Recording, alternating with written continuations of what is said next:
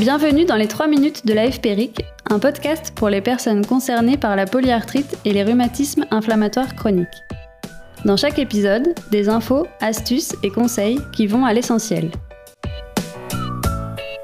Aujourd'hui, dans notre série Côté Psy, nous recevons la psychologue clinicienne Mélanie Vaucheret. Elle nous éclaire sur les différentes étapes que rencontrent les malades pour apprendre à vivre avec leur pathologie.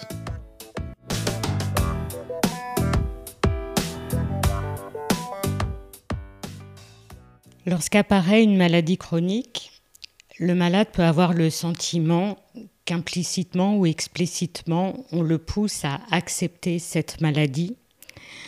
Or, en fait, l'acceptation est un processus. La pensée a besoin de temps pour se faire à cette idée-là. Assez traditionnellement, on s'appuie sur les travaux de Kubler-Ross qui a travaillé sur le processus de deuil.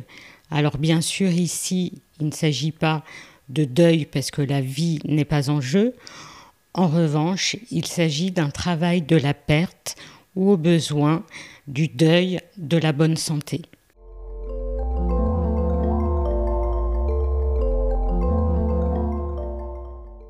Étape 1, le déni ou la dénégation. C'est au moment de l'annonce de la maladie, il y a une sidération des processus de pensée. Le médecin va annoncer le diagnostic, mais le patient qui ne peut pas l'intégrer va se dire que pour lui, peut-être que l'histoire sera différente.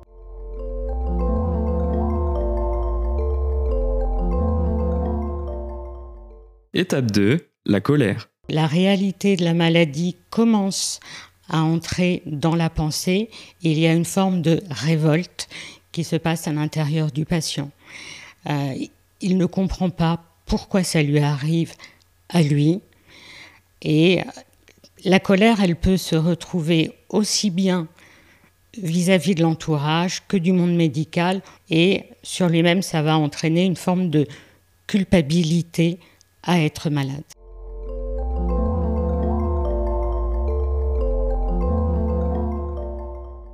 Étape 3, le marchandage. La maladie est de plus en plus présente, mais le malade va lutter contre cette idée en essayant ben, de négocier euh, certains traitements, accepter d'en prendre certains, mais pas d'autres. C'est à ce moment-là qu'on peut parfois aussi observer des formes de chantage. Euh, entre le malade et son environnement, une forme de peut-être de victimisation par rapport à la maladie.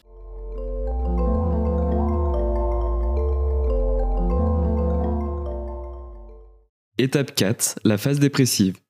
En psychologie, paradoxalement, c'est plutôt bon signe. Ça montre que le malade s'adapte à la réalité qui lui est propre. Alors bien sûr, il ne s'agit pas de s'arrêter à cette phase-là. Là, à ce moment-là, on, irait plutôt du côté de la pathologie. Mais cette, phase de tristesse, de perte d'espoir, euh, se replie à une forme de normalité.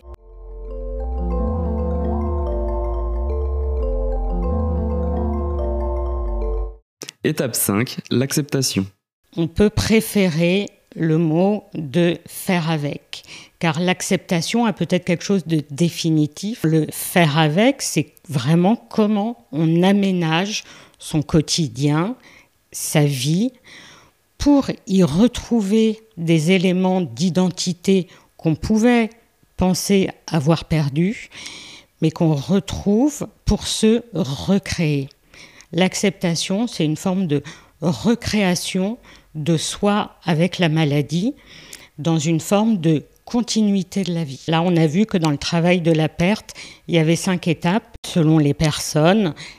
ces étapes ne se font pas forcément dans cet ordre. Il peut y avoir des régressions à des étapes antérieures. Ce qui va être important, c'est vraiment cette idée de processus. Il montre que la vie psychique est en route qu'il se passe quelque chose comme une forme de digestion de l'information pour pouvoir relier un sentiment d'état antérieur de bonne santé qui est perdue, mais ça n'est pas l'identité du malade qui est perdue. Et l'acceptation, elle va permettre de faire ce lien entre le passé et l'avenir avec la maladie.